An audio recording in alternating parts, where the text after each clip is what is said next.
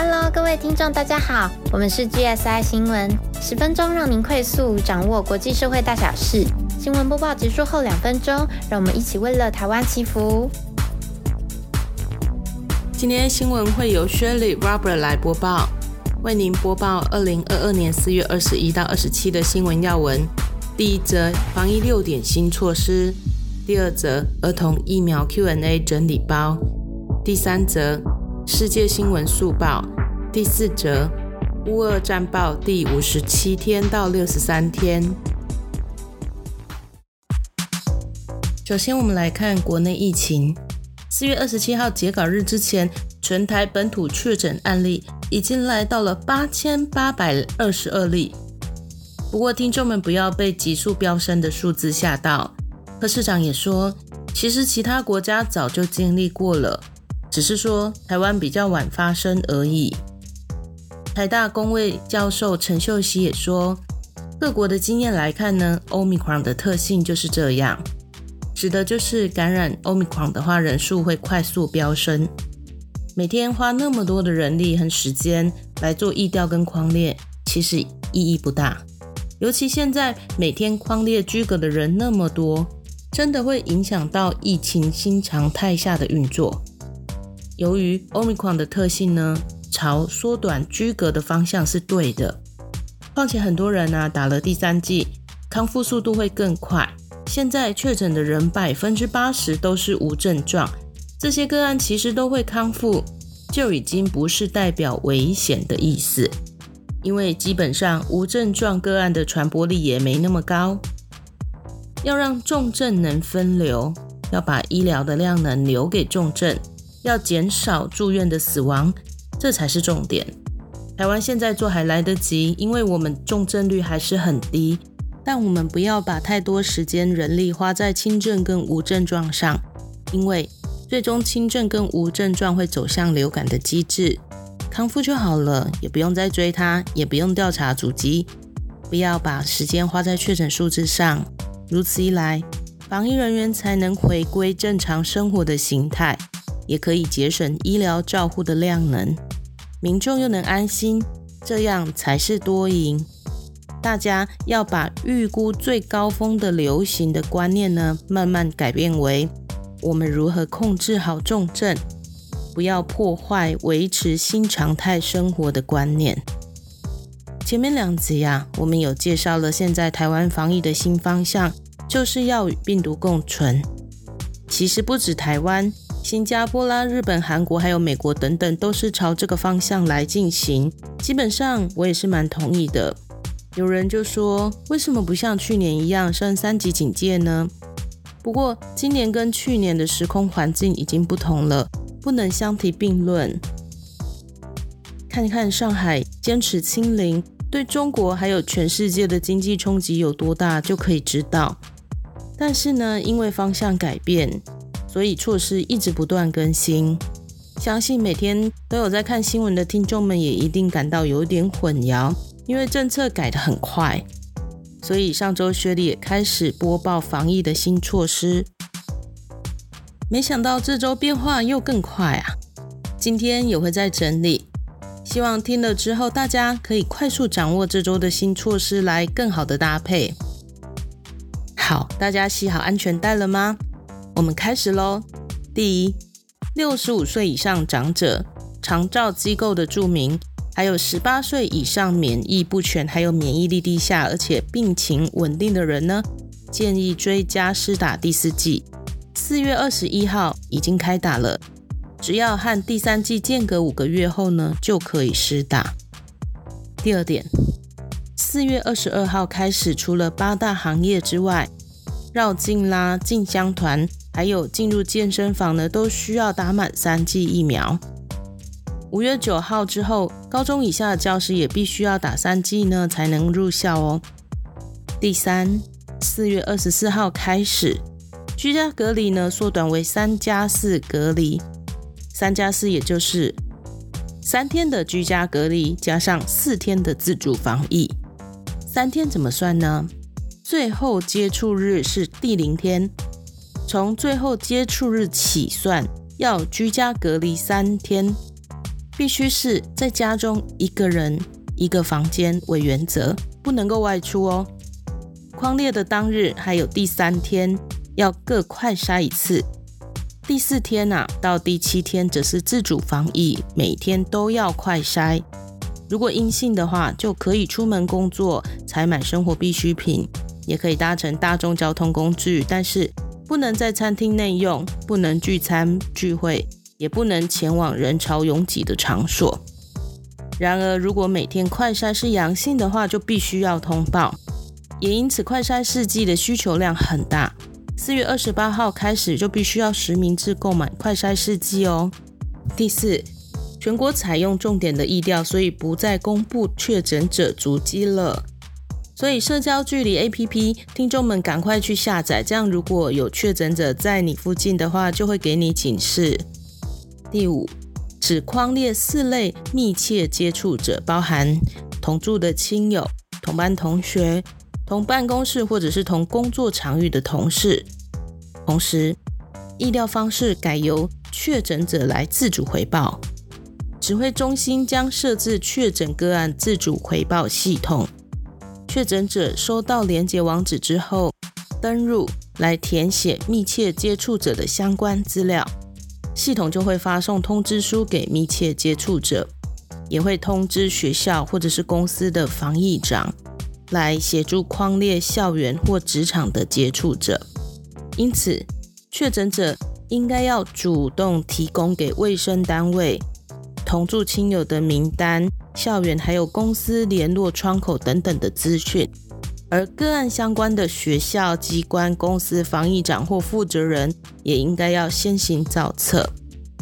部落格上啊有图可以让我们秒懂，听众们也可以上部落格观看哦。第六，四月二十七号开始，营业场所和公共场域，包含交通运输、餐饮场所等等的十连制的措施退场了。接下来，民众进入的时候，只需要出示社交距离 APP 的画面就可以。现在戴口罩的防疫措施呢，会维持到今年五月三十一号。好，我们再为听众们重复一次哦，有哪六点的新防疫措施呢？第一，第四季开打；第二，蛮多场所都需要打三剂才能进入；第三。居隔的天数缩短为三加四。第四，确诊者足迹不再公布了。第五，确诊者要主动回报。第六，简讯的十连制取消。那试想一下一个情境：假设你有同住的亲友或同办公室的同事确诊了，那你该怎么办呢？首先，确诊者本人要先上确诊个案自主回报系统来主动回报。接下来，如果有收到通知要进入居家隔离的话，就是要居家隔离三天。居家隔离的三天中不能外出。框列的当日还有第三天都要快筛一次。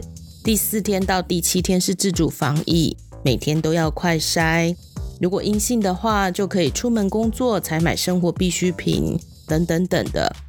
然而，如果每天快筛是阳性的话，就必须通报。这样了解了吗？接下来第二则，我们要播报儿童疫苗的相关新闻。因为轩里亲友们蛮多是父母，他们都很烦恼，到底我要不要让孩子接种儿童疫苗呢？本来想说先观察别人打的情况再决定，不过又听到阿中部长说只有七天的考虑期，哇，根本没什么观察时间呐！亲友们知道我有在写新闻懒人包，拜托我一定要帮忙报道这则新闻。所以，我们国外疫情的部分今天就先 pass，而是追加报道这则新闻。相信不只是我，很多听众们一定也正在烦恼。希望呢，整理专家的意见，还有国外打儿童疫苗的状况，来让父母们拥有更多资讯之下呢，来做出最好的决定。好的，目前儿童疫苗最快从五月二号开始可以安排校园接种。接种的是莫德纳，需要打两剂，两剂间隔至少要四周，也就是二十八天。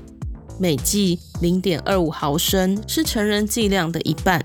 医师严俊宇分析说，打疫苗的好处是可以减少确诊的可能，可以减少住院率，减少重症的发生，减少死亡率。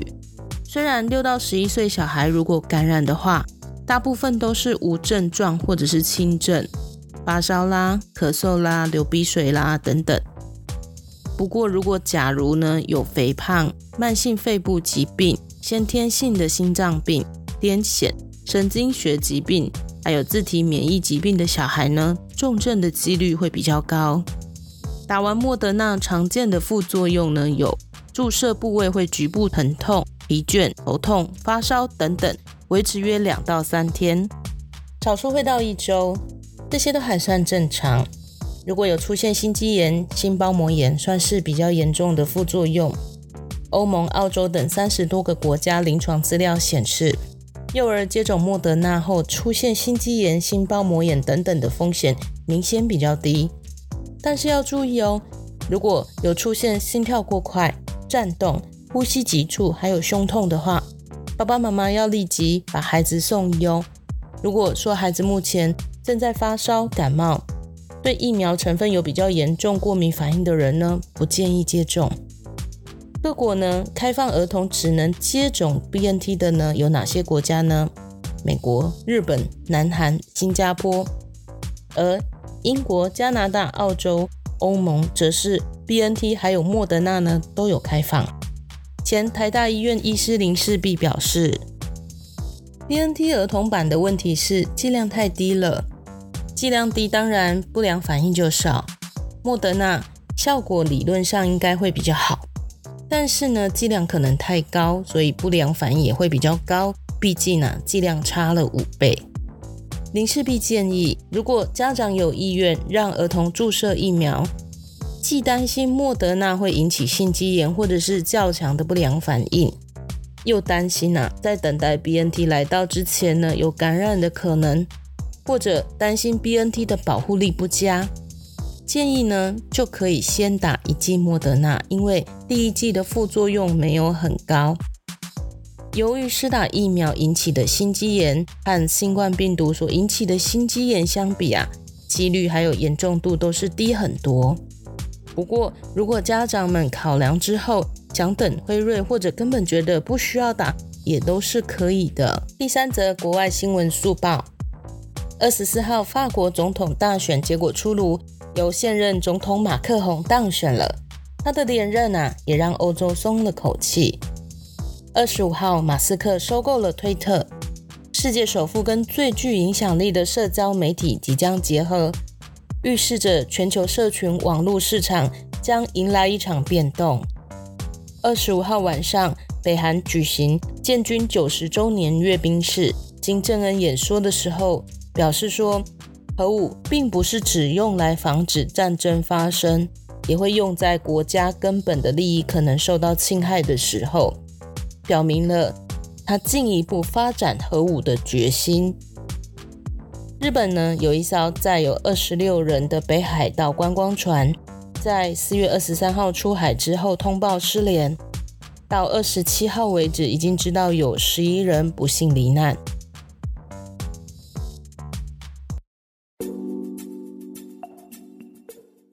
第三则，我们来看乌俄战况。四月二十一号，第五十七天，听众们是不是还记得上一集最后，我们不是有播报乌克兰的旅长 Fovina 对全世界最后的呼求吗？其实听到这则新闻，内心真的很沉重，对不对？当然，有些听众跟着我们在最后一起祈福了，但感觉我们好像也无法真的帮到些什么。不过隔天有转机的消息。普丁下达命令，我认为提议的强攻工业局没有必要，我下令取消。真的很感谢神，至少将原本俄军计划的进攻暂缓下来了。拜登政府高层表示，未来四周将牵动整个战局，攸关之后几十年的欧洲版图。乌克兰没有办法输掉乌东大战，当务之急是尽快军援重型武器，所以拜登宣布要在提供。乌克兰八亿美元的军事援助与五亿美元的直接经济援助，同时禁止俄罗斯船只停靠美国港口。西班牙和丹麦总理也宣布扩大军事援助乌克兰。美国一名官员表示，俄军若能够在乌东顺利推进，普丁的国内地位才能够巩固，并且宣扬这个特殊军事行动取得一定的成功，还可以声称是保护了乌克兰境内的亲俄族群。普丁届时也许会愿意停火，但是若是乌克兰能够在顿巴斯挡下俄军，美方认为普丁将面临两难：是要投入更多兵力，经年累月的打下去，还是转为认真的和谈？一名五角大厦的高层形容，未来一个月的战事对于俄国和乌克兰都是关键的转折。美国前退役少将 l i p a s 说：“对乌克兰而言，成败在此一举。”他们绝不可让俄军拿下顿巴斯全境。有军事专家认为，目前俄国在顿巴斯的全面攻势还没有开始，俄军仍然继续在蓄积力量中。同一天，俄国斯国防部声明指称，他们的军方成功发射了萨尔马特洲际弹道飞弹 RS 二十八型萨尔马特，据说这是世界上射程最远的飞弹。普丁说：“诸位老师试图威胁我们的国家，三思而后行。”不过，美方表示这一次有先通知华府，所以并不把它视为构成威胁。四月二十二日，第五十八天，乌克兰承认俄国在乌东夺下约四十二个村镇。俄罗斯高层说，接下来将尝试完全掌控乌克兰东部与南部。马里乌波出现一群救援人员，疑似是俄罗斯派来的收尸队。马里乌波市长说，原本城市街头的遗体被俄军用卡车带到曼胡什镇，企图掩盖他们的罪行。俄罗斯更宣称，他们已经成功解放马里乌波。不过，美国认为这是普丁的大内宣的假消息。马里乌波市长说，胜利还有十万人等待撤离，像是他们昨天说会有九十辆巴士，但只有七辆抵达。如何挽救受困地狱的平民的性命，是乌克兰此刻最迫切的问题。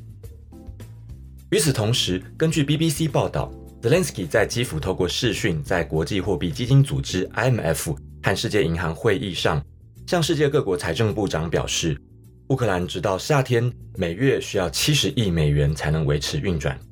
我们未来还需要数千亿美元来重建这一切。英国国防部证实。正在向波兰运送挑战者二型的主战坦克，以补充波兰将送往乌克兰的坦克。Johnson 还表示，英国将在下周重开在基辅的大使馆。四月二十三日，第五十九天，有两枚飞弹击中乌克兰 Odessa 一处军事设施，还有两栋住宅大楼。k a r k o v 州长表示，乌克兰已经夺回三座村庄。美国战争研究所 ISW 在最新简报中说。俄军继续对马里乌波的亚速钢铁厂施加压力，他们试图饿死钢铁厂剩余的守军。就在同一天，帮助平民离开马里乌波的努力再次受挫。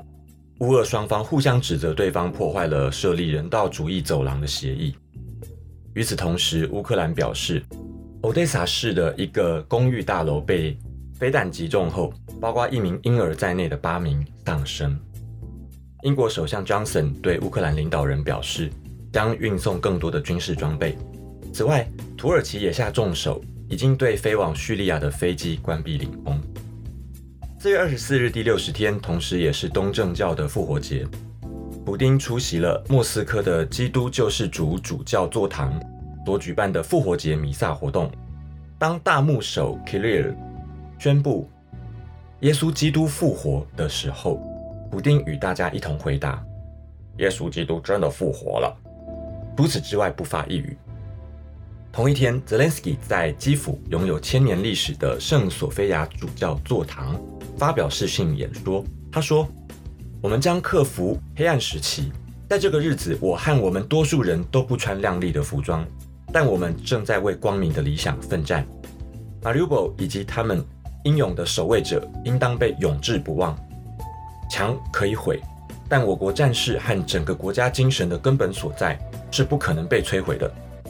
Zelensky 并向神祈求，给予每个男童女童一个快乐童年、青年还有老年，让他们至少得以摆脱一点恐怖的战争时的童年记忆。请照顾我们的母亲，赐下坚忍给等待儿女从战争归来的人，还有不幸看不到孩子从前线回来的人。同一天，乌克兰官员表示，俄罗斯部队持续炮击南部 Mariupol 以及乌克兰东部地区。此外，俄军持续增加边境兵力，在乌克兰北部部署 Iskander M 型飞弹发射器。相关的新闻照片都在我们的部落格上，各位听众有空的话可以前往观看。美国国务卿布林肯以及国防部长奥斯汀二十四日已经抵达基辅。并和泽连斯基会面。布林肯及奥斯汀两人也是从战争以来美国访问基辅的最高层级官员。法国总统马克龙近日宣布，将向乌克兰提供口径一百五十五毫米的凯撒自走炮。爱沙尼亚驻乌克兰大使库斯卡表示，俄罗斯有针对爱沙尼亚的军事行动计划，但爱沙尼亚会继续向乌克兰提供军军事援助。另外，自由俄罗斯军团先前已经完成训练，将投入战场与乌克兰并肩作战，对抗俄军。这个军团是由有意愿对抗克里姆林宫的俄军投降士兵所组成的组织。该军团的指挥官对俄军前线战况非常了解。他们的共同目标是要和车臣共和国总统卡特洛夫所属的部队来战斗。法国地中海战略研究基金会 （FMES） 的主任。奥索尔·欧瑟赫表示，俄军意识到闪电战行不通，因此回到传统苏联的推土机模式。如果你无法打破敌人的意志，就把他们碾碎。四月二十五日，第六十一天，俄军在乌东顿巴斯地区的攻势几乎没有进展。乌军宣布，在卡尔科夫州的巴拉基亚的地区击落了一架俄军苏凯三十四战机，还有。西部的防空系统也成功拦截两枚俄军巡弋飞弹。四月二十六日，第六十二天，乌克兰的官方媒体乌克兰国家通讯社 u k r a i n f o r m 报道，在过去二十四小时内，俄军对 Mariupol 的亚速钢铁厂进行了三十五次空袭，完全没有听从普丁所下达的包围取代强攻的命令。乌克兰陆战队第三十六军团指挥官 Volina 说。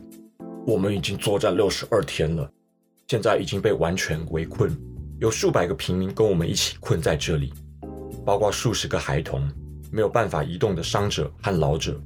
我已经跟全球的领袖们请求过，向全球的外交官们、向教宗，用我所有的声音向你们请求协助我们撤离，不然在这里的人们只能死去，没有其他下场。伤者会死，还活着的会死在战斗之中。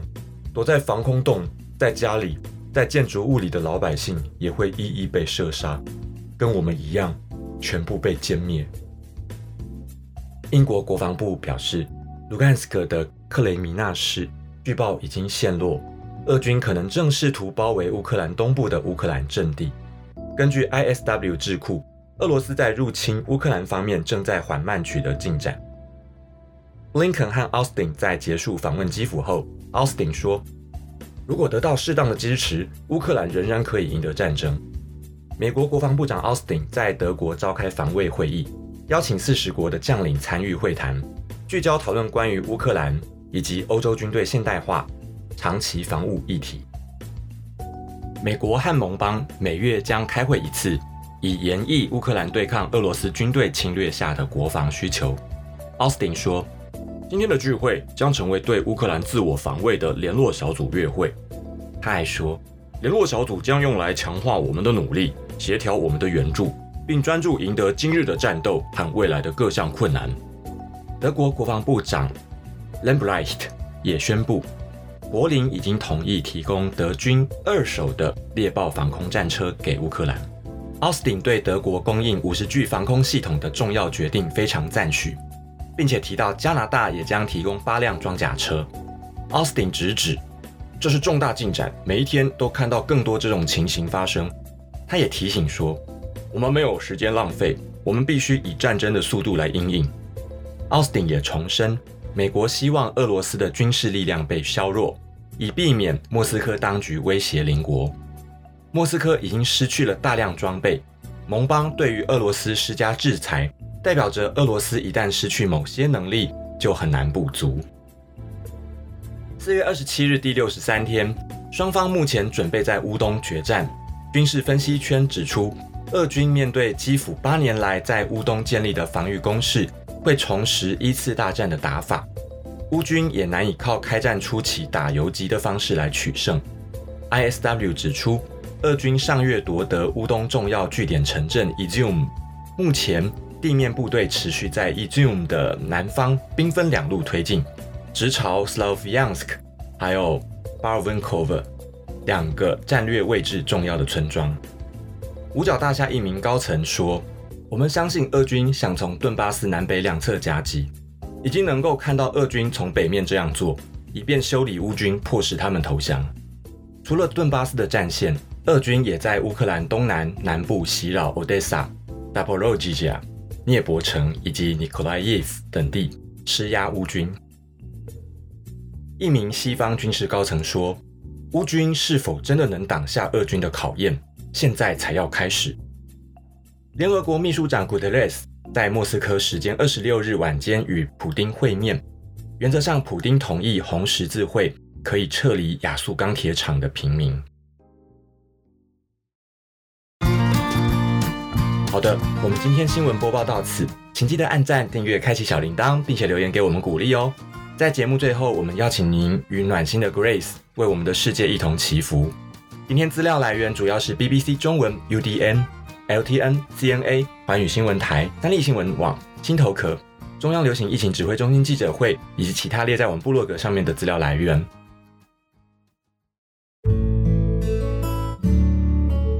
亲爱的神，真心的献上感谢。看着这个社会变化无常，各国疫情肆虐，乌俄战争爆发，地球村上大至民族、小至个人家庭都有待解决的问题跟烦恼。虽然很想要帮忙，以个人的立场来说，的确没办法。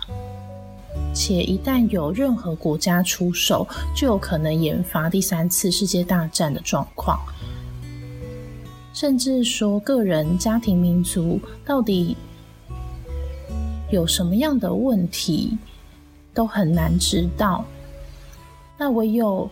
全能的神能够全部都知道，全部都了解，因此恳求若有旨意，请神垂听真心的祷告，期盼全世界的疫情尽早结束，每个人身心灵都能够平安健康，并且把所有该解决的问题都能够根本的解决。那乌克兰平民能更快的撤离，战争也能尽早结束，伤害降到最低。祷告是奉得圣主的名恳求。